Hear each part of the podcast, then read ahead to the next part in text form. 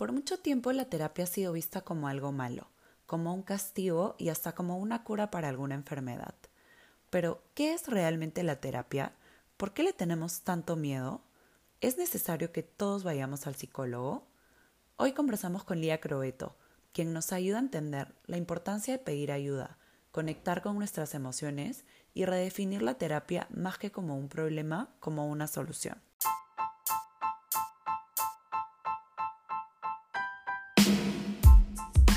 Veces vamos más rápido, otras veces más lento, a veces arriba, a veces abajo. A veces ni sabemos para dónde vamos o para qué vinimos. Pero siempre, Siempre estamos haciendo el mismo viaje. ¿Es más importante la velocidad? ¿Es más importante el destino? ¿Es más importante la compañía? ¿O es más importante el viaje? Todos recorremos diferentes rutas, no importa de dónde venimos ni hacia dónde vamos. Solo sabemos que compartimos muchas más paradas en común de las que creemos. Depende de nosotros a quienes tomamos de compañía y si queremos llenar nuestro viaje de turbulencia o de placer. Soy Claudia Nieto Y yo, Nidia Castillo, y juntas te invitamos a sumarte a este viaje de irnos hacia adentro sin miedo. para conversar sin filtros, conocernos, aprender y desaprender e ir resolviendo muchas preguntas. Pero sobre todo, para hacer del viaje de la vida un camino más placentero, hermoso y divertido. Porque al final de cuentas es siempre el viaje más importante que el destino. Hola, ¿qué tal? Bienvenidos Hola. a viaje. Otra vez estamos con ustedes como todos los miércoles. Y tenemos un tema que en realidad creo que lo, hemos- lo conversamos Clau y yo el día que nos conocimos por primera vez en, en, en ese Zoom que ya les hemos contado. Porque es un tema que siempre nos ha hecho mucha, mucho ruido y mucho cuestionamiento, ¿no? El ir a terapia, si voy o no voy, hace cuántos años voy. Y yo comentaba como, ay, yo ya soy infinita de la terapia, no sé cuándo me voy a curar y no sé cuándo la voy a dejar y no sé. Y hablamos de terapias y yo le decía, he googleado tal terapia y parece que se ve buena. Y ella me decía, sí, yo también. Y investigábamos, o sea, la terapia es un tema que nos ha hecho un montón de ruido siempre, siendo que ninguna de las dos somos ni profesionales de terapia, ni psicólogas, ni nada. Nosotras nos dedicamos a, nosotros trabajamos en, negocios, ¿no? Pero nos hacía mucho ruido, siempre investigábamos, siempre nos cuestionábamos. eh, somos usuarias de la terapia ambas, o sea, pacientes siempre. Y, siempre lo hemos conversado y lo hemos llevado a la mesa, creo, en un montón de grupos de amigas, eh, con la familia. A mí me ha tocado pelearme un poquito con la situación a veces cuando alguna algún familiar me decía que el psicólogo no sirve para nada, que estás regalando tu plata, que para qué gastas, o para qué pierdes tu tiempo, ¿no? Cuando me ha pasado que yo, muy, muy chancona con mi terapia, decía, perdón, a las 5 tengo terapia. Me dicen, ay, estás perdiendo tu tiempo ahí con ese charlatán. Y en realidad yo, con toda honestidad, les digo, para mí la terapia a mí me ha cambiado la vida, hablo desde mi percepción, desde mi historia, eh, me ayudó a resignificar mi historia, me ayuda todo el tiempo a desaprender ideas con las que venía que no eran ni siquiera mías y me ayuda a cuestionarme todos los días el porqué de cada cosa que hago. Entonces, me ayudó a conocerme y empezar a actuar por mí misma y no por todo lo que yo creía que, que debía. Entonces yo honestamente soy una fanática de la terapia, de hecho a mí me fascina todo este mundo del- de, la psicología y todo el día estoy leyendo cosas y algún día me encantaría en verdad aportar al mundo desde esa, desde esa posición de un terapista y no solamente a- como lo estamos haciendo ahora acá en el podcast. Así que soy fanática de la terapia. Este, yo también soy súper fanática de la terapia, puedo hablar de, de la Claudia de hoy. Sin embargo, admito que la mayor parte de mi vida eh, le tuve como una, como un rechazo, digamos así, porque como ya lo había comentado en algún capítulo, mi mamá es trabajadora social, entonces siempre he hablado del tema de la salud mental, de lo importante que es como no excusar, pero sí revisar tu historia para entender un poco más a las personas, ser súper empáticos, eh, como ver bastante el lado humano. Y yo creo que eso es algo que a mí me costaba mucho, porque si bien mi mamá era así, mi papá era la otra cara de la moneda. Y por la admiración que yo tenía hacia mi papá, creía, justo como decía Nietzsche, estas creencias que vas, eh, no sé, teniendo o que vas haciendo parte de ti mientras vas creciendo. Yo creía que, que el pararte ante las situaciones y hacer de cuenta que no te duelen y que no pasa nada era la respuesta. Yo creía que ante la vida tú simplemente avanzabas, avanzabas, avanzabas, porque eso era lo que yo vi. Entonces, cada vez que a mí me hablaban de terapia o algo así, eh, como que no, no, no, no le daba mucha fe. Pensaba que era como que una excusa para eh, aceptar o justificar la manera de actuar de una persona, honestamente. Entonces, eh, cada vez que a mí me decían, sí, que un psicólogo, que no sé qué, yo decía, ¿para qué? O sea, lo que te pasó de chiquito ya te pasó y tú ahorita eres otra persona y, y, lo que pasó ya pasó, ¿no? Pero finalmente me di cuenta que esa es una vil mentira, porque lo que pasó se queda ahí hasta que tú no voltees a verlo, no lo puedes sanar. Es literal como tener una herida y ponerle un curita encima sin ni siquiera haber intentado como mirarla, limpiarla, curarla, sanarla para luego intentar ponerle algo encima. Entonces, creo que el hecho de haber ido creciendo con cosas que en algún momento me pueden haber hecho sentir un poco, no sé, mal o, reaccionar ante cierta situación de cierta manera, que creo que todos lo hacemos día a día, hizo que yo me empiece a cuestionar por qué estoy haciendo esto. Y al empezar a cuestionarme, empecé a encontrar diferentes herramientas, dentro de las cuales encontré el ir a terapia. Y la verdad que 100% lo que dijo Nitz, me identifico también porque soy súper fan. Eh, la terapia también me cambió la vida, pero creo que no el hecho de ir a terapia y como confiar 100% en que el psicólogo iba a hacer la tarea, porque justo como yo no confiaba tanto en los psicólogos, no lo creía tanto, pero sí ir con la intención de quiero mejorar y ir con la intención de acá hay trabajo.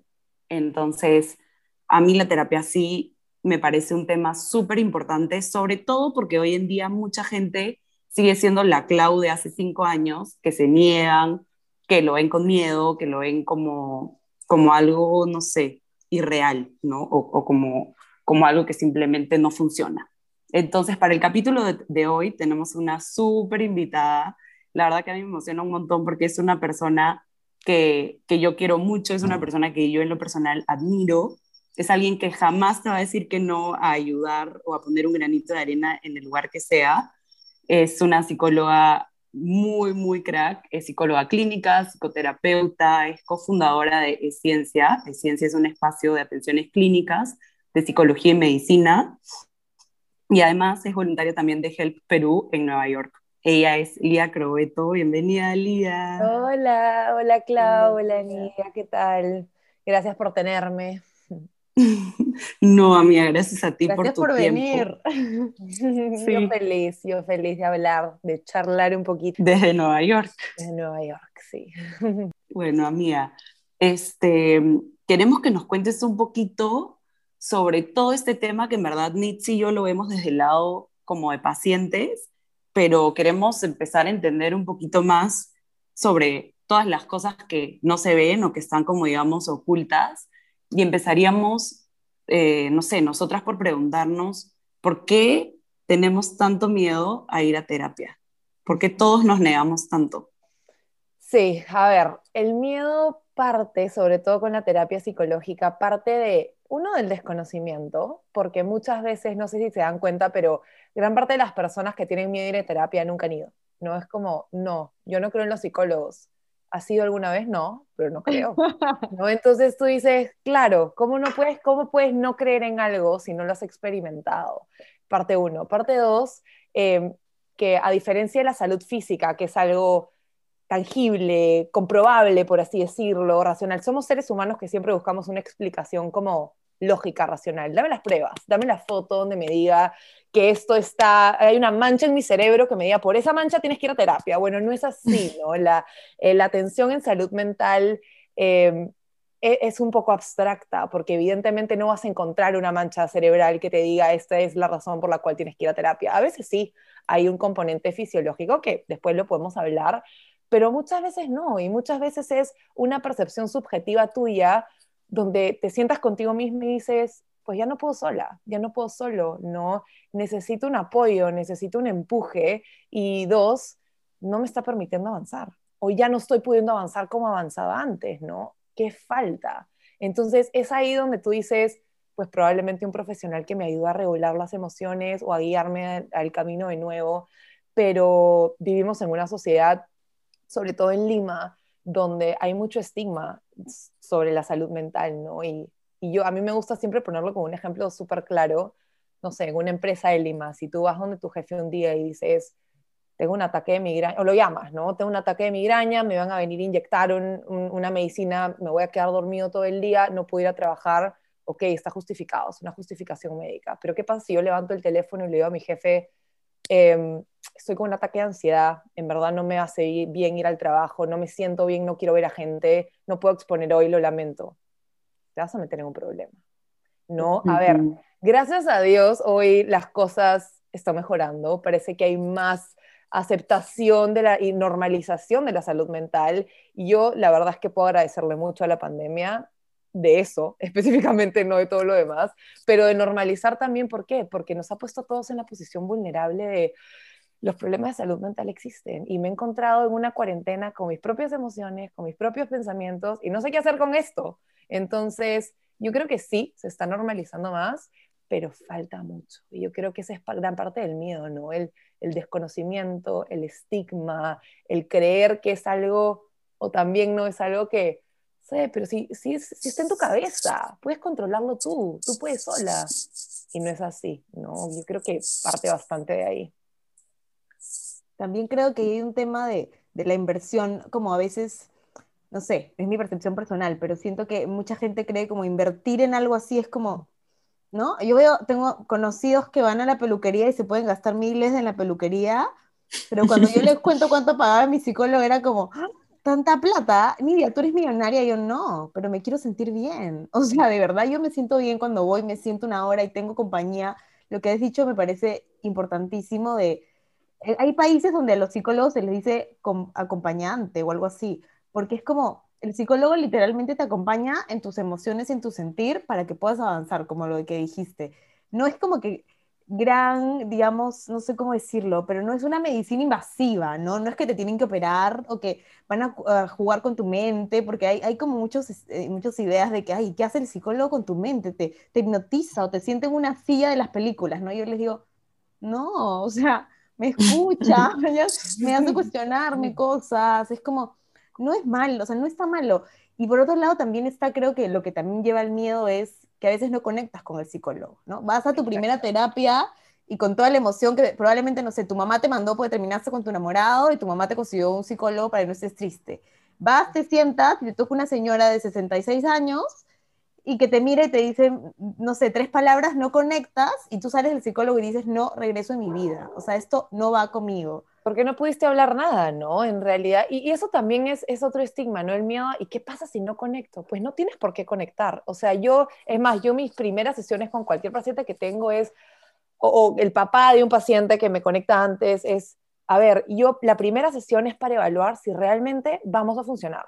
Si no hay ese vínculo personal, si no hay esa conexión, si no hay esa apertura, no me va a servir de nada ni a mí ni a ti el proceso, ¿no? Y yo creo que hay terapeutas para diferentes tipos de personas, personalidades tan diversas, somos seres humanos tan distintos uno del otro, y por eso también existen tantos, tantas terapias, ¿no? Ustedes me imagino que, o sea, yo soy psicóloga, las conozco y entiendo mucho de ellas, pero para, para los seres humanos que no son psicólogos deben decir, ¿por qué hay tantas, no? ¿Por qué hay tantas variedades? ¿Por qué existen tantos tanto tipos de cosas que me pueden ayudar? Y en verdad es porque somos seres tan distintos, tan diversos, que lo que me funciona a mí puede no funcionarte a ti. Es más, yo como psicóloga, y se los cuento así un poco de story time, este, yo también llevé mi proceso de terapia por temas personales y, a ver, yo soy terapeuta de, base cognitiva, que es un tipo de terapia donde trabajas emociones, pensamientos, reestructuras, percepciones de la realidad. Si quieres, si después tienen preguntas, podemos indagar un poquito más. Pero ¿a qué voy con esto? Que yo iba muchos años donde una terapeuta que también era de mi corriente terapéutica. Entonces, todo lo que ella me decía, yo ya me lo sabía, ¿no? Entonces, yo ya tenía todas las respuestas según yo. Entonces, yo iba con mi mente de psicóloga diciendo, pero si me sé la teoría, me sé todo lo que está en el libro, ¿por qué no me siento bien? ¿No? Y a veces es porque tienes que, y esta es gran parte del miedo también, tienes que salir de esa zona de confort, tienes que atender que un proceso de cambio no es fácil. Nadie te va a venir con una varita mágica y te va a decir, ¡pling! Te curaste. Nadie. Tú vas a tener que moverte ese siguiente escalón donde te va a costar, vas a tener chamba, vas a tener que remover conchitos, pero vas a sanar. ¿Y, y qué pasó? Que después esta misma terapeuta, aunque no lo crean, fue la misma chica ya, eh, la misma señora, después de muchos años volví a reconectar con ella y dije, bueno, voy a darle un segundo chance a esto, a ver si hoy sí puedo sentirme mejor.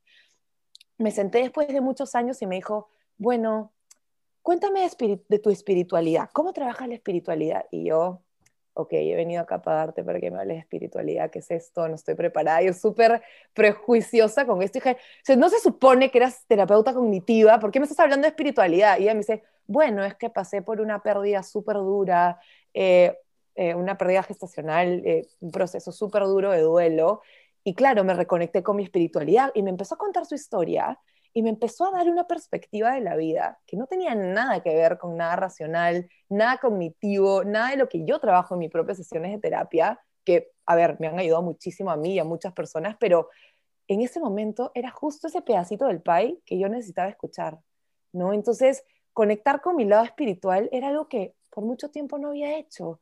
Entonces, a mí, que me sabía toda la parte cognitiva, racional, debatía todos mis pensamientos, me había olvidado de escuchar a esta parte espiritual mía, que también es parte de nuestro, de cómo somos como seres humanos, no somos seres biopsicosociales, ¿no? Entonces, y espirituales. Entonces hay todo esto que lo, lo que tienes que conectar. Entonces, a mí en ese momento me sirvió conectar con una terapia de más corte espiritual y cerrar el círculo. Entonces, no hay una terapia adecuada para una persona, no hay un terapeuta adecuado para una persona, es cada caso es distinto y es escucharte a ti y qué es lo que a ti te sirve, ¿no?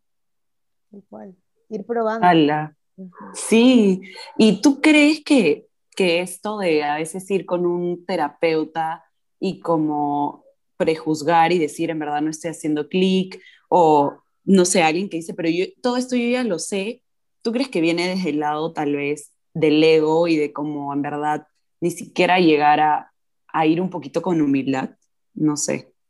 Eh, sí, de hecho, tanto para el terapeuta como el paciente, ¿no? Tú tienes que entender que acá no lo sabes todo. Uno, eh, el paciente va a venir con una historia y él es experto en su historia. Tú solamente vas a dar las herramientas para poder mejorar, pero, pero esto es un poco lo que decíamos, ¿no? Si tú vienes con estos bloqueos o tú dices, yo lo sé todo, no creo en ti, no confío, eh, probablemente estés en un bloqueo porque tienes miedo al cambio, tienes miedo a lo que te espera, de reconectar con tus emociones, de remover esos conchitos, de decir, a ver, vamos a explorar ese problema. Entonces, eso que tú decías, Claude, eh, puedes creer que te están, ¿qué va a hacer este psicólogo? Creo que eras Nidia tú que decía, me va a analizar, ¿qué me va a hacer? ¿Me va a echar en un diván y me va a explorar? Probablemente seas tú el que tienes miedo de explorar eso que estás ocultando. Entonces, ahí es donde parte, ¿no? Es entender que también es un proceso ansioso, porque tú dices, y la ansiedad normalmente viene y te, y te espera lo peor, o sea, la ansiedad no viene y te dice, en el futuro va a ser maravilloso, todo te va a ser, no, la ansiedad te dice,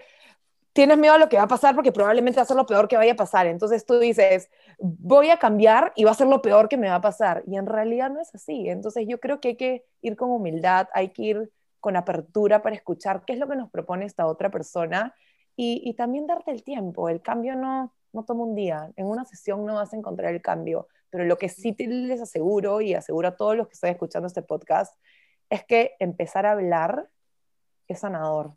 O sea, en verdad, tenerte un espacio para hablar de tus emociones, no nos lo permitimos en nuestro día a día. O sea, nosotros, las personas que trabajan, trabajamos todo el día y a veces ni siquiera te permites llorar. Y si lloras, tienes una persona acostada que te dice, ¿por qué lloras? No estés mal. No llores. Cálmate. Sí, calma. Entonces, cuando lloramos, llorar es sanador también, ¿no? Entonces, realmente la terapia sirve también hasta simplemente para darle un espacio de llanto. Hay sesiones en las que yo tenía una persona llorando todos los, todos los minutos de la sesión y sale y dice gracias. Y yo con la justo hablé, pero era la el momento donde la persona se daba para, para conectarse con sus emociones. ¿no? Y donde se sintió como acompañada y sostenida. Y ahorita que estamos hablando del tema de, de, que a veces esperamos llegar a ese momento de ansiedad o de crisis para ir y justamente llegamos con todo el pensamiento negativo porque estamos en un momento negativo, digamos así, entre comillas. ¿Por qué crees que esperamos normalmente a estar en crisis o a estar en esos momentos para recién ir a terapia? O tal vez ni siquiera por decisión propia, sino porque alguien más te dice, tienes que ir a terapia, mírate cómo estás. A ver, acá hay dos cosas, ¿no? Uno es porque yo creo que se cree mucho todavía que el que va a terapia es porque está mal, o porque tiene una enfermedad psiquiátrica, o porque, porque tiene un trastorno psicológico que se tiene que trabajar. pero por otro lado, no necesariamente todo el mundo necesita ir a terapia, pero siempre creo yo que hay un, hay un pensamiento, y como decías, Tony, al inicio, creo que puedo solo, ¿no? ¿Por qué invertir en que alguien me ayude? Voy a intentarlo un poco más. Y es como que nos gustara sufrir en el proceso y, no nos damos cuenta que en verdad hay personas que te pueden guiar con más facilidad, ¿no? Pero, pero sí todavía hay esa creencia y ese estigma que tengo que ir al psicólogo solamente cuando ya está al borde del colapso y ya estoy mal y, y es más, y vas y vas hasta con vergüenza, ¿no? No sé si a ustedes les ha pasado o alguien les ha contado o en algún momento de sus vidas lo han pensado ustedes, ¿no? O sea, ah, has ido al psicólogo, ¿qué te pasó? ¿O por qué? ¿No? ¿Qué no pudiste lograr? Y no es así, voy al psicólogo porque lo necesito. O a veces a mí como psicóloga me dicen, ¿qué? ¿Tú vas al psicólogo? Sí, claro, voy al psicólogo. Ah, es que debes de necesitarlo porque eres psicólogo, entonces porque trabajas con pacientes. No, voy al psicólogo porque soy humana y tengo mis propios problemas también, no porque tengo pacientes, ¿no? Y en verdad como psicólogos también a veces nos da vergüenza y decimos, este, no, yo no puedo ir a terapia o yo no puedo tener un, un, problema emocional porque soy psicóloga, yo enseño. Yo creo que gran parte de, de lo que nos da las herramientas, o lo que a mí personalmente me da las herramientas para trabajar con otras personas es mis experiencias de vida, mis, mis quiebres emocionales, mis momentos más difíciles y vaya que los he tenido, así que creo que esa es mi mejor herramienta para, para apoyar, ¿no? Sí. Eso es cierto. Eso es cierto. Y mira, yo voy a confesarles, yo voy a terapia hace un montón de años y yo no quiero dejar nunca de ir a terapia. Justo es algo que yo hablaba con Clau, porque ella me dijo, ok, en algún momento nunca te van a dar de alto. Y yo le digo, no. O sea, cuando terminé, yo terminé mi terapia cognitiva conductual en un determinado momento, la empecé hace como cuatro, cinco años, y la terminamos porque ya mi psicóloga me dijo como que te veo avanzando súper bien, hay que, hay que espaciar una vez al mes. Y luego yo le dije, ya, pero yo extrañaba mi espacio conmigo, entonces la dejé de ver a ella y me busqué otra psicóloga y empecé de cero con una nueva. Y ella pues ya no me, como que empezamos a tratar otras cosas. Yo me acuerdo que mi psicóloga siempre me decía que nosotros somos como un edificio lleno de ventanas. Y que cuando tú vas a terapia, me, dije, me dijo, vienes explorando una ventana y te vas dando cuenta que hay 20 más y empiezas a abrirlas todas. Y me dijo, son infinitas, o sea, nunca en tu vida vas a abrir todas tus ventanas, porque cada día se hacen más pisos del edificio. Entonces, tú ten paciencia, ten confianza, me dijo en que vas a abrir las que tienes que abrir en el momento para conocerte esa parte tuya. Entonces yo siempre tenía tanta curiosidad de seguir abriendo que yo nunca dejé de ir a terapia, en verdad. O sea, dejé la cognitiva conductual, luego pasé a psicoanálisis, que me fascina, y siempre sigo descubriendo cosas. Y cuando Clau me dijo, pero no, en algún momento no te tienen que dar en alto, yo le dije, no, o sea, cuando el psicoanálisis ya me, como que sienta que ya, ya no, estoy tan conectada, me quiero cambiar a logoterapia, o sea, quiero probar otra. Y así hasta el infinito de mis días para probar y probar, porque, bueno, a mí me encanta, es algo, para mí es igual a viajar, es lo mismo que salir a comer, es lo mismo que ir a la peluquería. Entonces, si yo lo disfruto, pues yo lo voy a seguir invirtiendo en mí misma, ¿no? Pero para la gente que nos escucha de repente que empieza un proceso terapéutico, el proceso tiene fin, tiene inicio y fin, algún momento es que te dan esa famosa alta, te dicen, sí, estás sano, vaya a vivir, ¿cómo es eso? Porque de verdad que, se lo puede preguntar. Lo que dices tú me encanta porque en realidad, como, mira, tu objetivo es esta pasión por conocerte, por disfrutar de explorar todas estas cajitas que dices tú que tienes, y es así, o sea, somos, somos un universo y a veces vienes tú y dices, ya, vengo porque tengo un problema de pareja, claro, se trabaja el problema de pareja, pero dices, sí, pero mi mamá y mi papá y mi familia y mi hermana, y, y, empiezas a reconectar también con personas de tu pasado y, y empiezas a, conocerte, pero a ver, mira, tú disfrutas eso, no necesariamente todo el mundo lo disfruta, ¿no? Entonces, el proceso de, de inicio y de fin de terapia es demasiado dependiente de cada persona y en realidad es como tú lo quieras sobrellevar, porque Obviamente, si es que todavía se mantiene una problemática, como nosotros como profesionales vamos a decir, bueno, creo que tenemos que mantener las sesiones para poder ayudarte a seguir sobrellevando, o si vemos que hay otra área que se tenga que trabajar, lo podemos recomendar.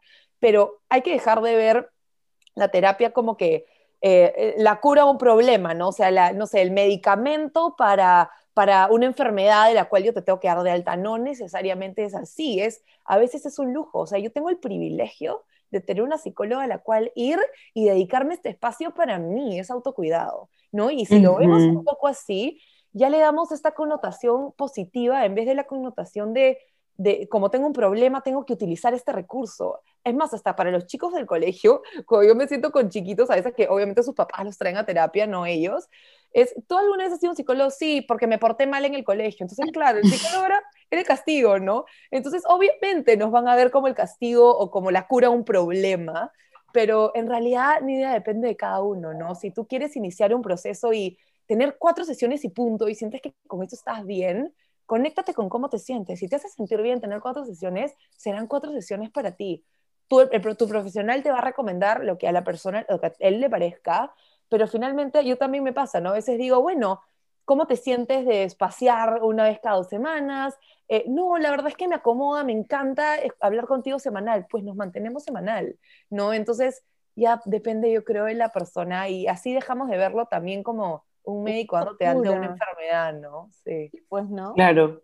Cuando Nietzsche y yo teníamos esa conversación, eh, sí me acuerdo clarísimo que yo le dije lo del tema de en algún momento dejarás de ir, me imagino, porque para mí, como yo lo veo, es si es una persona que te acompaña y es alguien que te ayuda a tener como un poquito más de claridad, a ver cosas que tú no estás viendo. Una vez escuché algo así como que los psicólogos son como esos DTs o esos coaches, esos entrenadores que no están en la cancha y entonces estando más, más lejos te ayudan a ver porque tienen un mayor campo visual, ¿no? Y eso me, me, me gustó mucho porque, claro, es una persona que no estando en la situación te puede dar una percepción más objetiva, eh, una percepción más amplia. Y eso me gustó mucho, pero también a la par me hacía como un poco de ruido el tema de, de, no sé, tener terapias de manera como eterna, digamos así, porque siempre dije, o sea, siempre he pensado que el tema de terapia si bien tú puedes ir a lo largo de toda tu vida, pero yo le decía a Nitz, me imagino, ponte que luego cuando tienes seguimiento como una, una vez cada tres meses o una vez cada seis meses o algo así, como vas espaciando poco a poco, pero a lo que yo me refería puntualmente era como el hecho de no volverte dependiente, ¿no? O sea, lo que tú comentabas del no ponerle esa carga al psicólogo, de sentir que realmente necesito ir, sino como que voy porque disfruto y porque me gusta y porque siento, digamos, que el acompañamiento, el sostén, pero saber que si a partir de mañana yo por elección propia decido no volver a ir, voy a tener las capacidades suficientes como para poder seguir. Eso es, eso es clave ya, porque en realidad un buen psicólogo se tiene que dar cuenta que no te puede dar la respuesta. Nosotros, y eso también es parte del miedo, ¿no? Porque nunca las personas que han ido a un psicólogo vas a encontrar un psicólogo que te diga, listo, apunta, tú vas a ir y decirle a tu esposo esto porque tienes que hacer y te voy a dar mi opinión personal sobre esto. Nunca. Tú estás detrás moviendo fichas y cuestionando, ¿no? ¿Y qué pasaría si esto? Entonces la persona realmente te da la respuesta que ella o él necesita, ¿no? Y en verdad si tú te das cuenta que tu psicólogo te está generando dejar tú de resolver tus problemas y, te está dando la respuesta para accionar y por ello lo necesitas todas las semanas, ponlo en cuestionamiento y di, hay algo que, que, estoy, muy, estoy muy cómoda. Estoy muy cómoda porque siempre voy a tener a alguien al quien le pago que me va a resolver mis problemas. Maravilloso, pero eso se acaba y ¿qué pasa? Te hundes, ¿no? Eh, el, el gran trabajo de la psicología es dar las herramientas. Al inicio no vas a saber nada, no tienes por qué saberlo. Y después vas adquiriendo herramientas y no sé si les, les ha pasado a ustedes después de trabajar en terapia, pero te van a seguir pasando cosas malas y buenas, porque acá nadie va a cambiar las situaciones terribles que nos pasan o las situaciones maravillosas que nos pasan en la vida. Te van a seguir pasando, pero la forma que tú las miras es una forma mucho más zen, ¿no? Totalmente. ya, listo, ¿cómo lo resuelvo? O pausa, vamos a resolverlo después. Entonces, te permite eso, ¿no? Acá nadie te va a asegurar, eh, voy a cambiar tu realidad, voy a modificar la forma que... No, vamos a modificar la forma que tú estás interpretando esa realidad. ¿no? O también, a veces no hay que modificarlo, y este es un área que a mí me encanta, de la, por ejemplo, del tipo de terapia de aceptación y compromiso, ¿no? Voy a aceptar incondicionalmente que tengo emociones positivas y que también tengo emociones negativas y que a veces no voy a poder cambiarlas. Y que a veces esta sensación de tristeza, de desesperanza, va a estar en mí y no la voy a sentir tan incómoda, porque también tenemos mucho miedo a sentirnos mal. Es, me siento triste, me siento pésima, porque eh, no, no, quiero sentirme así. Cuéntame, ¿qué ha pasado? Es que se murió mi perro, que lo tengo hace 16 años. Pues tienes que sentirte triste, eres un ser humano, ¿no? en verdad, la sociedad nos ha enseñado a no podemos sentirnos mal, no podemos darnos una pausa. Eh, el otro día una paciente me decía eh, que perdió el trabajo hace poquito lunes no me levanté en mi cama y me dormí hasta las 12 del día y se estaba martirizando por haber dormido hasta las 12 del día un día, el resto de la semana fue sumamente productiva. No nos permitimos ni eso. ¿No? Entonces, ¿en qué mundo estamos? En un mundo donde todo tiene que ser perfecto, siempre nos tenemos que sentir bien. Y este, por más que suene muy cliché hoy en día, el está bien, no estar bien, es demasiado importante. También ¿Y cómo, permitir. ¿Y cómo nos empezamos a, a permitir todas estas cosas? Porque siento que es, o sea, cuando ya tienes tan metido inconscientemente que tú tienes que hacer lo que tienes que hacer, que te tienes que levantar de, a, tal hora para ir a trabajar y para etcétera, etcétera, y cumplir con todas tus responsabilidades, porque literalmente mientras crecemos nos han enseñado que debemos cumplir con todas nuestras responsabilidades y nunca nadie mientras crecías te dijo, también te tienes que poner de prioridad a ti. En toda esa lista de responsabilidades también hay una responsabilidad que se llama autocuidarme, ver cómo me siento y validarlo y etcétera, etcétera. Entonces, si nunca hemos tenido esto en nuestra mente, ¿cómo es que hoy en día podríamos empezar a, a no sé, validarlo, aceptarlo, etcétera, etcétera? Claro, aceptar que nos tenemos nosotros también que poner como prioridad. Eh, a ver, si a nosotros nos han dicho tienes que ser responsable, tienes que tener un trabajo, tienes que hacer todo, ¿es para qué?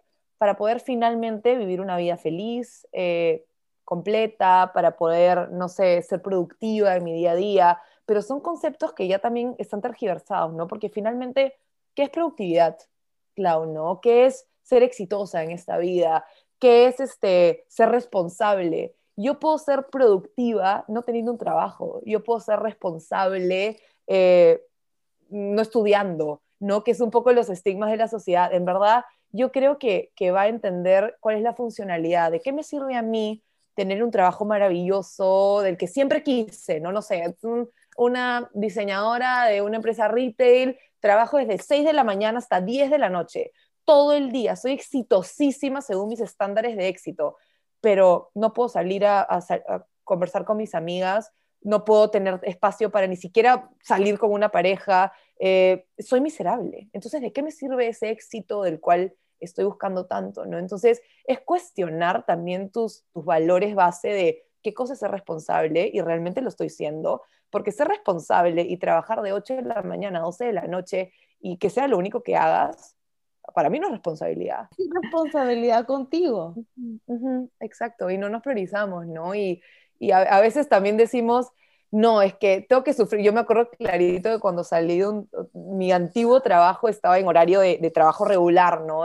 Todo el día era agotador y todo el tiempo estaba como que en esta sensación constante de estrés y, ya me había acostumbrado a eso, ¿no? Entonces cuando salí de mi trabajo a hacer algo más independiente, me encantaba lo que yo hacía, que era la, la consultoría privada, o sea, consultas privadas, este, pero no sentía estrés, no sentía angustia, entonces decía, algo tengo que estar haciendo mal, porque no me siento mal, no me siento estresada, ¿no? Y en verdad era justamente lo contrario, estoy haciendo las cosas bien, estoy teniendo tiempo, y decía a mí misma, oye, pero me está dando tiempo para hacer deporte, me está dando tiempo para conversar con mis amigas, algo no está bien, o no estoy siendo lo suficientemente responsable, y yo, estás, estás exactamente en el camino correcto, pero la sociedad nos impone otra cosa, ¿no? Porque hemos normalizado tanto el sufrimiento o el, el, tener una vida pesada, el creer que las cosas nos tienen que costar, porque un montón de veces nos han dicho el, las cosas buenas cuestan, eh, lo fácil, no, como que lo bueno no, llega, nada. Fácil se va. Exacto, fácil llega, fácil se va. Y hemos normalizado todo eso y ahorita acabas de tocar un tema súper importante que a muchas de mis amigas y a mí nos ha pasado, no sé si ustedes también, me imagino que también. Eh, el tema de eso, ¿no? Sentir como que todo está tan bien en tu vida que dices algo malo, en algún momento ya algo malo va a pasar, porque en verdad no puede ser que todo esté tan perfecto, o sea, estoy súper bien en la chamba, estoy súper bien en esto, como que algo va a pasar. ¿Tú crees que el hecho de habernos metido tanto inconscientemente el que debamos sufrir, digamos así, el que la vida tiene que ser difícil, etcétera, etcétera, hace que nosotros mismos nos lo hayamos creído a tal punto que buscamos inconscientemente sufrir. Por supuesto, aparte no te la crees cuando las cosas te salen bien, es como, me está saliendo bien, ya se viene la racha mala, estoy segura, no, acá, acá va a venir, y en realidad pasa que sí, obviamente va a venir algún evento negativo porque en la vida así es, te vienen cosas buenas como te vienen cosas malas, y cuando te vengan, tu cabeza va a decir, ves, te dije, te ya dije, sabía. No, ya sabía, ¿no? Pero en realidad lo estás sobredimensionando porque ya estás totalmente atento a que te venga la cosa mala. Pero cuando tú vives en la vida como que, no, sé si ustedes han visto estas personas que tú dices, wow, esta persona vibra positivo, ¿no? Y la ves hasta flotando en la vida, ¿no? Tú ves que, y este ejemplo me lo dio mi psicóloga justo, ¿no? Camina y flota y tú dices, pucha, la tiene, debe pasar la vida maravillosa y en verdad te sientas a explorar la vida de esta persona y no. Debe haber pasado cosas sumamente difíciles y tú dices, wow, ¿no? Es más, este, amigas mías también que me conocen me dicen, wow, qué fuerte eres, o sea, eh, y, en verdad tú me exploras a mí y he pasado cosas extremadamente fuertes que en la vida se te ocurren. Y no, y justamente de mis mayores debilidades es que he crecido y, te permite confiar en decir, yo no sé qué va a pasar mañana, o sea, yo no sé si mañana me va a caer un meteorito encima, pero yo hoy día quiero hacer este podcast tomándome una cerveza, porque eso es lo que quiero disfrutar hoy. ¿no? Entonces te permite vivir tu día a día en el hoy, en el aquí y en el ahora, sin esperar a que algo malo te suceda mañana. Y de verdad que empiezas a disfrutar de las cosas más chiquitas y tontas. O sea, dices, ¡Ah! qué rico, hoy día este café está maravilloso. Es un café, ¿no? Que normalmente en tu día a día no, no te lo, como que no lo, no lo le prestas tanta atención. Mm, Exacto. Es tal cual, es tal cual. Y saben algo, a mí algo que me estaba haciendo un montón de ruido era cuando a mí alguna vez alguien me hizo una pregunta que cuando tuve un, mal, un, problema como amoroso, no sé, y me dijo, ¿y qué estás esperando? ¿Ya vas a ir a tu terapia? Y yo me acuerdo que no me enojé porque en verdad a mí nunca me ha enojado que se burlen de, de la terapia ni de nada. Pero me, me, reí y le dije, no la necesito, alucina. O sea, ya sé cómo lo voy a, a, sobrellevar.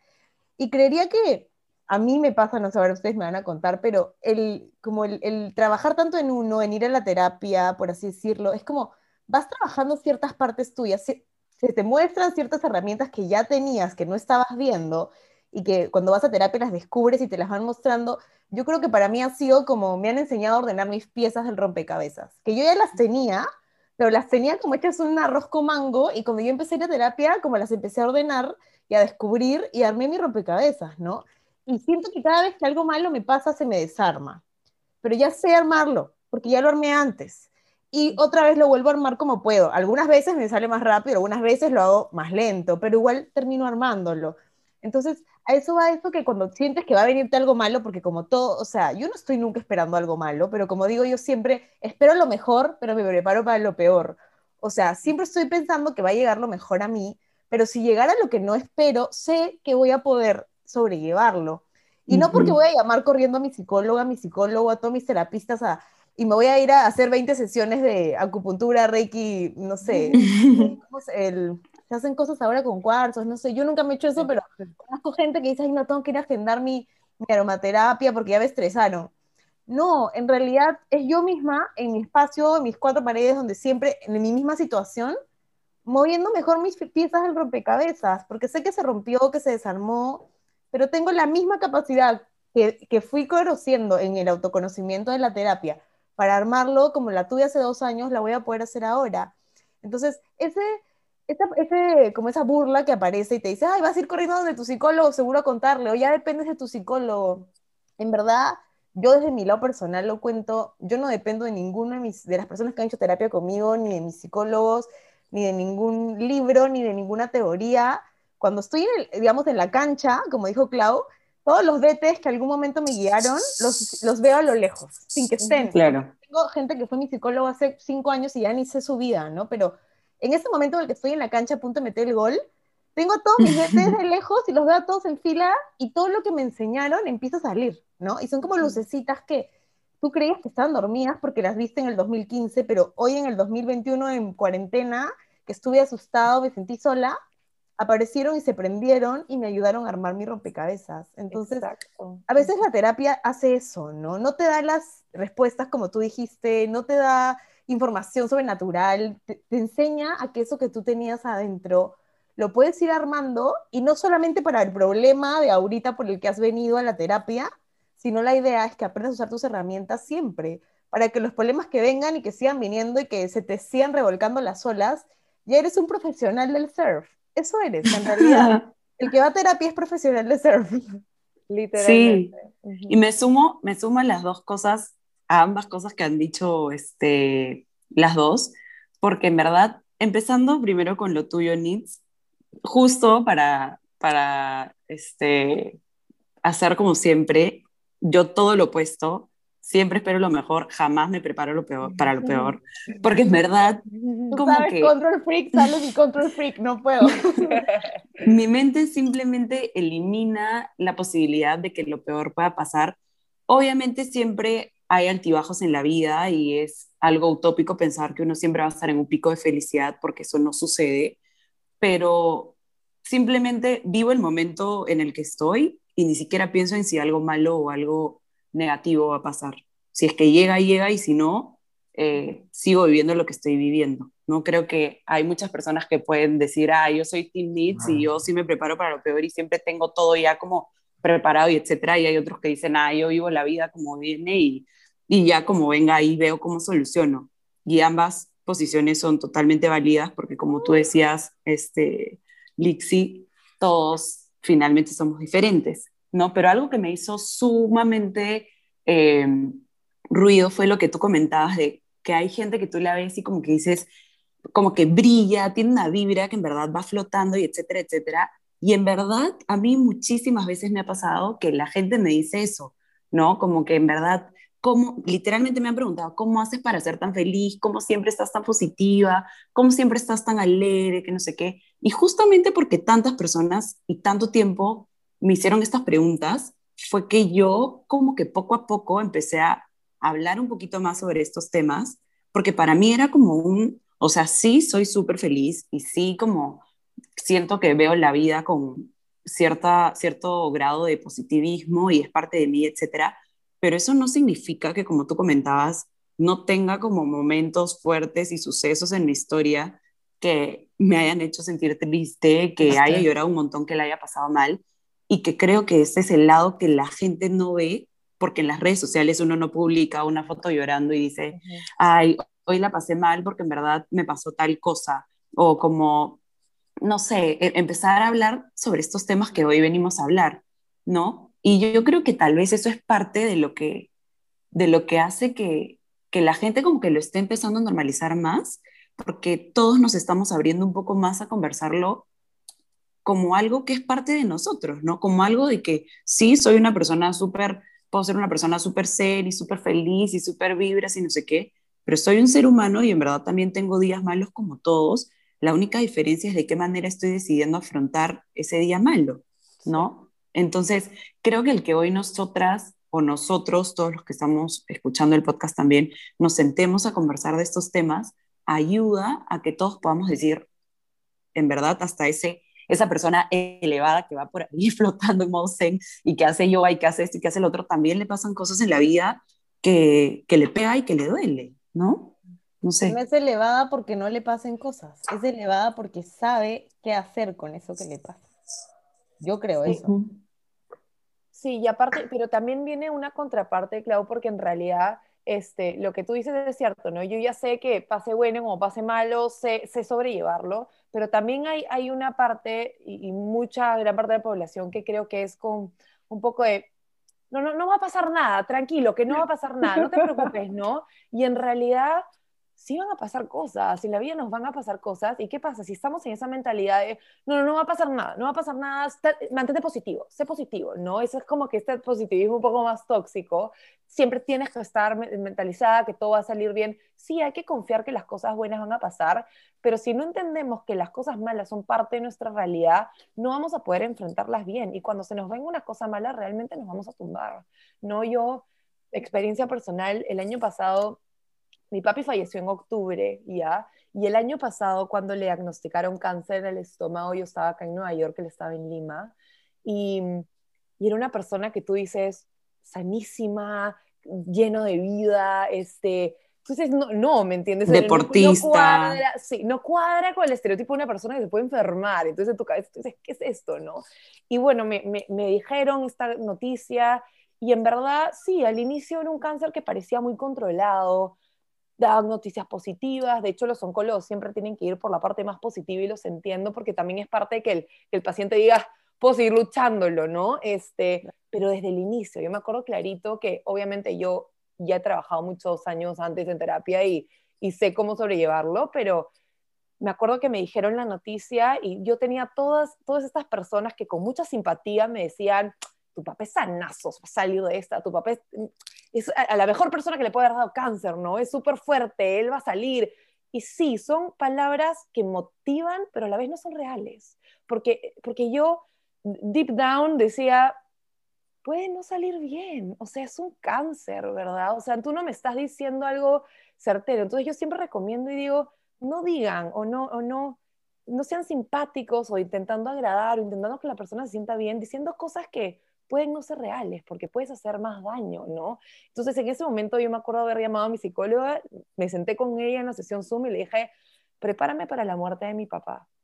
Y eso no significaba que yo estaba esperando que se muera, no significaba que yo estaba esperando lo peor, no, significaba que por mucho que yo confiaba en que las cosas quería que vayan bien, también entendía que tengo que estar preparada para algo negativo. ¿No? Y no se habla de muerte, no se habla de duelo, está todo muy oculto, no es como, no, todo va a salir bien, no necesariamente. Y, la muerte es tan natural como la vida. Todos morimos, todos tenemos un propósito, todos llegamos a este mundo para morir en algún momento, ¿no? Entonces, a mí, el año pasado, hablar de todo esto que no se habla mucho, hablar de de muerte, hablar de, la posibilidad de perder un familiar cercano desde antes de que la posibilidad se acerca, me preparó no para dejar de sentir dolor, me duele hasta el día de hoy, para simplemente saber que es parte de la vida y que yo puedo seguir avanzando, ¿no? Entonces, yo creo que es importante también como, como sociedad agarrar y también aprender a no solo ser simpáticos, simpáticos, sino ser empáticos, agarrar y decir, ok, no te puedo asegurar que todo va a salir bien, pero acá estoy.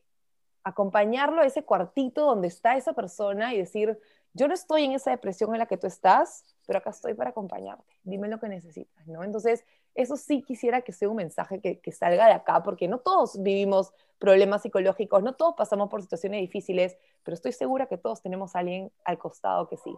Entonces, también tenemos que ser una persona para ayudar. Lixi, una pregunta y cómo nosotros eh, podemos acompañar a una persona. Por ejemplo, si yo tengo a una persona que está mal, o sea, está mal anímicamente, emocionalmente, está como, no sé, tirada en el piso y la persona se sigue enredando en sus pensamientos, se sigue enredando en sus pensamientos y tú como amiga estás viendo el panorama y obviamente es un panorama totalmente diferente porque estás de afuera y obviamente tienes empatía y sientes empatía, etcétera, pero en cierto punto dices, ¿cómo hago para ayudar a la persona a salir de donde está? Y obviamente alguien para que salga tiene que querer salir del lugar. Pero ¿cómo tú haces para no simplemente decir te acompaño y me siento contigo en este dolor, cuando tal vez ese dolor ya lo convertimos en sufrimiento porque nos quedamos en esa emoción eternamente?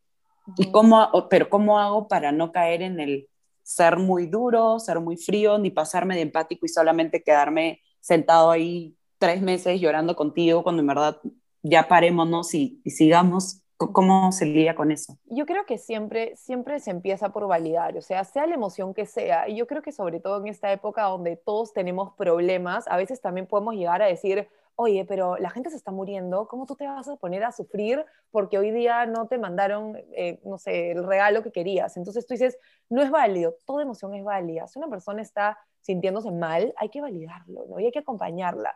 Pero sí, a ver, la, emoción no está ahí por tu decisión. Tú tienes una emoción por algo que estás pasando y es válido que la tengas. Y hay que decir, acá estoy, te entiendo, no lo comparto probablemente, pero entiendo que tú te sientas así. Pero ya el sufrimiento es una elección. O sea, tú decides si quieres sufrir con esto, ¿no? Y yo creo que, que sí, todos podemos darnos cuenta cuando cruza una, esta línea de esto ya se prolongó y ya te está impidiendo seguir con tu día a día, y ahí sí se recomienda un apoyo profesional, ¿no? Tú como amiga no tienes por qué tener las respuestas ni resolverle la vida, y yo creo que como amigas o como, o como familiares acompañamos en la emoción y también recomendamos lo mejor, y es y, no tengamos miedo de recomendar un proceso terapéutico, no tengamos miedo de decir, oye, te va a servir hablar con alguien profesional, porque mira, y lo que siempre me gusta recomendar que se saque a la luz o que se ponga sobre la mesa es, oye, mira, ¿Cómo estás con tus amigos, no? No ves a tus amigos hace un mes. Oye, mira tu trabajo. No estás presentando tu trabajo hace tanto tiempo. Oye, ya no haces deporte. O ya no te veo hacer lo que te gusta. Entonces,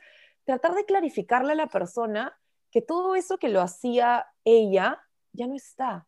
Entonces, te estás perdiendo, ¿no? Entonces, eso es lo que puedes hacer. Tratar de intentar sacarlo a la luz, pero sí, obviamente, el resto ya parte de un proceso profesional de psicoterapia. Cuando pasa a hacer eso, como dices tú, Claude, ya una rumiación y de constante, constante sufrimiento, se tiene que trabajar a nivel profesional. Pero tú, ustedes como amigas o, como familiares, siempre validen la emoción, por más tonta que a ti te pueda parecer, por más, este, ay, ¿cómo se puede estar sintiendo así por esto? Siempre es válido y es súper importante eso. Y la verdad que darle el lugar a, o sea, tomar el lugar que tenemos en ese, en ese rol, ¿no? O sea, yo no soy tu, tu terapista, no soy tu coach, no, no, yo soy tu amigo o tu amiga. Y lo que puedo hacer, como tú dijiste, es estar aquí para validar tu emoción y acompañarte. Y no sé si, si yo puedo responder un poco esa pregunta que hace Clau, pero lo que yo hago, mi técnica es como no hago preguntas, ¿no? Solo respondo. Entonces, si la persona me dice, no sé qué hacer, me siento mal, y, y como que le digo, y no sé, a lo mejor quieres ver una película, a lo mejor te llamo, pero no es como, pero ¿por qué te sientes mal? ¿Y, qué, y quién te hizo? ¿Y quién? porque yo no soy tu psicólogo, yo no soy tu terapista, y aparte, bueno, no tengo, aparte que no tengo toda la, la, parte este, técnica, porque no soy una profesional, no, no es el rol que yo tengo que tomar, ¿no? Porque como en los, los, psicólogos, tu amigo nunca puede ser tu psicólogo, ¿no? Realmente, o sea, yo moriría porque Elías sea mi psicóloga. la he negado, la he negado constantemente. no, no se puede. Porque hay un, hay un, tema de un cruce de, información y de, y de, todo, ¿no? Eh, el amigo cumple un rol y el psicólogo otro. Y por más que, digamos, yo a mí me encanta leer y siempre estoy leyendo teorías y me las acuerdo. Lo peor es que yo las tengo en mi mente. Clau sabe, yo cronometrizo cosas. El otro día le dije que la emoción dura ocho minutos y le dije voy a poner timer cada vez que sienta algo. Y a veces yo sé, yo sé cosas y quiero decirle a alguien, o sea, estoy hablando con una amiga y me dice, ay, mi enamorado, y yo, quiero decirle, como ese es un patrón de tu enamorado, yo lo he leído en tal, pero ¿dónde? Porque no estás preparado de repente tú, amiga mía, para escuchar eso de mí, que tampoco estoy preparada para decírtelo porque lo leí en un libro, pero es que no estudié la, no estudié la, cosa como una profesional, y puedo herirte, puedo, puedo generar más angustia en ti, y también pierdo el rol que ya tengo contigo, porque yo soy tu amiga, yo no soy tu terapista, no soy tu coach, no soy tu, no, yo soy tu amiga. la dependencia, la dependencia también se ve a nivel amical, ¿no? Entonces, si tú das muchas respuestas, vas a encontrar una persona que siempre las va a buscar en ti. Y siempre vas a tener ese rol de yo te doy todas tus respuestas y tampoco la estamos ayudando. Sí. Por supuesto. Y la responsabilidad de esa amistad ¿sabes? Que yo no, no, sé si podría cargar con eso. He, he pasado por eso y es es horrible porque la verdad que se volvió una amistad bastante, bastante tóxica, que yo decía, no tengo flaco, no tengo enamorado justamente para no tener dramas, y es como si tuviera por esto, no puede ser. Pero creo que ahí uno se va dando cuenta y va aprendiendo de todo esto que estamos hablando, no porque escuché un podcast y alguien me lo dijo, sino porque en la cancha a la mala tuve que aprender, ¿no? Entonces yo creo que tal vez con la información que estamos compartiendo hoy podemos dar unas cuantas luces o ahorrarle un poquito de camino a algunas personas. Tal cual. Y la verdad que terapia es terapia. No puedes reemplazarlo ni hablando con tu mamá, ni hablando con tu amiga, que súper, lee un montón. A veces yo tengo amigas que me dicen, Nitz, tú lees un montón, a ver, llama, ¿te puedo llamar? Y yo, me puedes llamar, pero yo soy tu amiga, yo no te puedo dar mucha más información. o sea, si quieres buscar un profesional, yo te puedo recomendar varios, pero yo no te puedo dar más ayuda porque yo no soy profesional. Entonces, dejemos como que yo quisiera que en este capítulo quede muy claro eso de que la terapia es, es un, cumple un rol y los amigos y tu familia cumplen otro, que te acompañan, que lo hacen más fácil, correcto, yo estoy súper de acuerdo. Yo creo en la comunidad, creo que en grupo se avanza mejor que solo, pero de que necesitas una terapia, si tú sientes que necesitas ayuda profesional, asúmelo, responsabilízate de ti mismo y hazlo porque ni tu mamá, ni tu amiga que lee un montón, ni los TED Talks, ni los podcasts que escuches van a reemplazar libros de autoayuda. Sí. Ayudan, son complementarios. Y eso también, con, Clau, tú me estabas diciendo eh, también al inicio, cuando nosotros estamos conversando sobre las, como las terapias complementarias, ¿no? Las terapias alternativas. Y, y sí, o sea, de hecho, yo me he abierto mucho más por experiencia de pacientes y de personas que las están abriendo. Yo no soy ninguna profesional en ninguna terapia alternativa, por eso no puedo meterme en tu deep en algo que no, no es mi tema, pero sí como psicóloga veo el trabajo que a, muchas personas y complementar la terapia emocional con una terapia alternativa funciona muy bien, pero también hay que tener en cuenta el otro lado, ¿no? A veces podemos encontrarnos con una persona que dice, a ver, me estoy sintiendo, estoy sintiendo tristeza, entonces me voy a ir a, eh, no sé, no puedo, estoy sintiendo tristeza, no puedo decir mis emociones, me voy a ir a alinear los chakras para poder decirlas, ¿no? Entonces, claro, utiliza la terapia y dices, ok, mágicamente entonces voy a poder decir las emociones. No, es así, no se trata de, de agarrar la varita mágica, volvemos a lo mismo y que algo me cure inmediatamente. Somos muy inmediatistas, queremos que la solución venga sin esfuerzo y en realidad salir de la zona de confort cuesta, mover tus fichas cuesta. Muchas de las terapias complementarias, sea Reiki, sea este, cuarzo, sea la meditación en sí, son herramientas y complementos que pueden ayudar muchísimo. Pero ¿de qué me sirve a mí alinearme los chakras si es que después no voy a poder utilizar eso para hablar de mis emociones, ¿no? No sé, me, alinearon el chakra de la garganta, pero no puedo hablar de lo que estoy sintiendo porque no lo trabajo en terapia. Entonces, en realidad, me alinearon y me desalineé de nuevo, no me sirve de mucho, ¿no? Y, Clau, tú también me estabas contando sobre la meditación, ¿no? ¿Cómo sentiste que meditar te curó un poco de la fobia con los gatos, me contabas, ¿no? Y, yo le pregunté justo por eso, Clau me decía que, que había entrado a una sesión de meditación y y que se conectó de nuevo con la imagen de un gato que le daba mucho miedo y que después mágicamente ya no tuvo como ningún sueños con los gatos, pero en realidad yo le pregunté y le dije, ¿y solo fue como una meditación? ¿Solo te sentaste ahí? Y en realidad no, fue reestructurar el pensamiento, fue una meditación guiada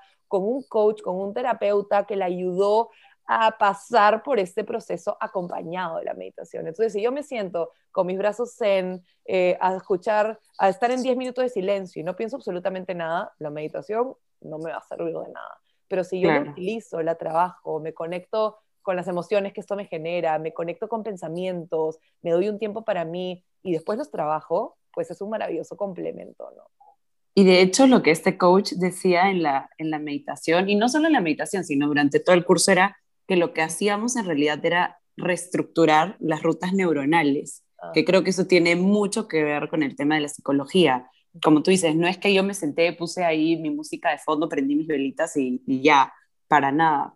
Y de hecho has contestado una pregunta que ni siquiera la íbamos a hacer, pero era este tema y la tenemos apuntada de si las terapias alternativas se podían integrar con el tema de la psicología, porque para yo haber llegado y eso hablo desde un lado personal, para yo haber llegado a, ir a terapia de psicología, primero empecé a meditar, primero empecé a hacer yoga, primero desperté o me conecté con mi lado espiritual, digamos así, y después fui al otro y entendí que yo puedo hacer reiki y puedo hacer, no sé, alineación de chakras y puedo hacer meditación etcétera, y puedo hacer y puedo ir al psicólogo, o sea, una cosa no tiene nada que ver con la otra y al contrario, si haces las dos a la par, obviamente que te va a ayudar y que las dos te van a sumar, ¿no? Es como, no sé, hacer deporte una vez al mes o hacer cinco, cinco veces a la semana. Por supuesto que mientras más herramientas tengas, mejores resultados vas a tener. Y no sé qué piensan, pero en realidad también depende de cuánto normalizamos cada cosa, ¿no? Porque hoy vemos en redes sociales, todo el mundo hace yoga,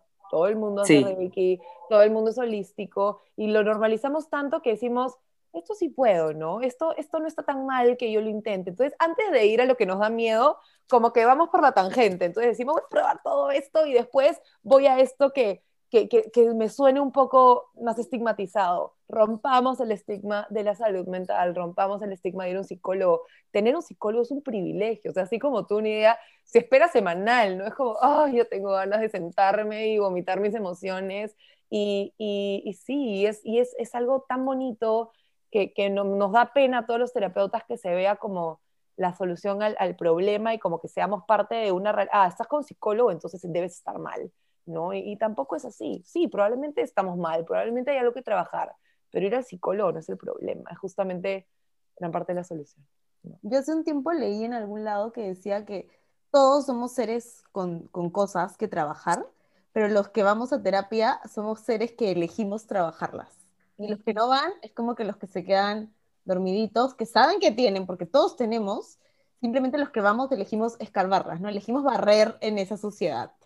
Y siempre me gusta pensar así, ¿no? Yo siempre digo como, bueno, estoy escarbando en mis, en mis cosillas, porque ahí tengo mucho que descubrir. Y yo, con los años, eh, cada vez que descubro algo, me siento más feliz. O sea, como digo, ¡Ah! ahora entendí por qué me pasaba esto, como lo máximo, ¿entiendes? Yo me siento, siento que estoy descubriendo algo, y que me estoy descubriendo a mí.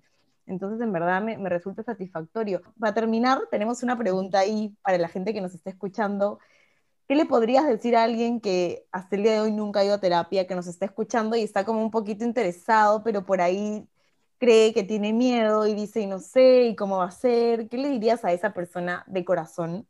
o sea, desde, desde, un, desde un lado humano, tú como terapeuta, pero también como persona que va a terapia. Eh, primero que nada, no tienes la respuesta y no tienes por qué querer poder hacerlo tú solo. O sea, esta creencia de que es más fuerte el que puede solo es justamente lo que nos, que nos limita a pedir ayuda. Yo creo que eh, cuestiónalo todo, como dices tú, eh, Nidia, pero prueba, prueba, intenta, eh, conecta, explora esas emociones. Si algo no se siente bien, no tienes por qué sufrirlo. No tiene por qué estar ahí. La vida está hecha para disfrutarse. Y si algo no se está disfrutando bien, porque hay algo que no está bien. Y probablemente necesites un un coach de afuera que te ayuda a darle una perspectiva distinta. Pero, y también quiero decir, vean la terapia como, como este privilegio bonito, como esta oportunidad para ti, no como una obligación. Si tú sientes que vas a ir obligado a cambiar algo que no quieres, probablemente todavía no sea tu momento. Así que, si es que tienes la duda y tienes la curiosidad, intenta. Hay muchos psicólogos que, que dan una primera sesión eh, gratuita para conocer, para explorar. Eso hacemos en Ciencia, por ejemplo. La primera sesión es exploratoria, nos conocemos, resolvemos tus dudas y justamente queremos romper ese primer quiebre con la persona que todavía no está tan decidida. Y muchos se quedan, si no por decirte la gran mayoría.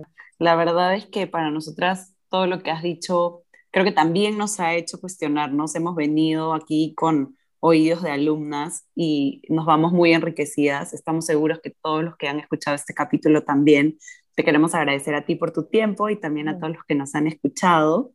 Eh, nos gustaría que nos dejes tus redes sociales, donde te pueden encontrar para que puedan seguir viendo un poquito más sobre esto, porque creo que al final lo más importante es empezar a hablar del tema, porque mientras más lo hablemos, nos vamos a sentir más conectados, nos vamos a sentir que es algo más natural, que es algo más nuestro, y desde ahí partimos. ¿no? Entonces, ¿dónde te pueden encontrar?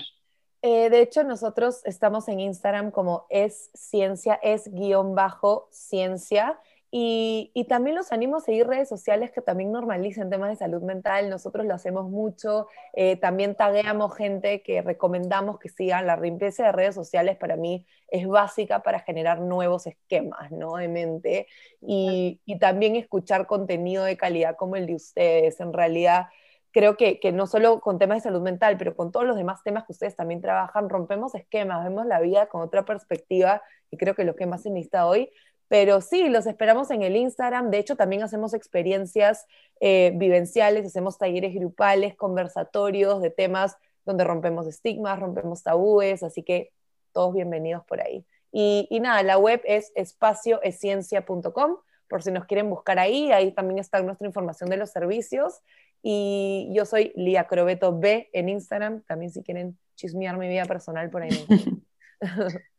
Muchas gracias, amiga. Muchas gracias por tu gracias tiempo. Gracias por invitarme. Y gracias a todos por escucharnos. Ya nos vemos el próximo miércoles aquí en el mismo viaje.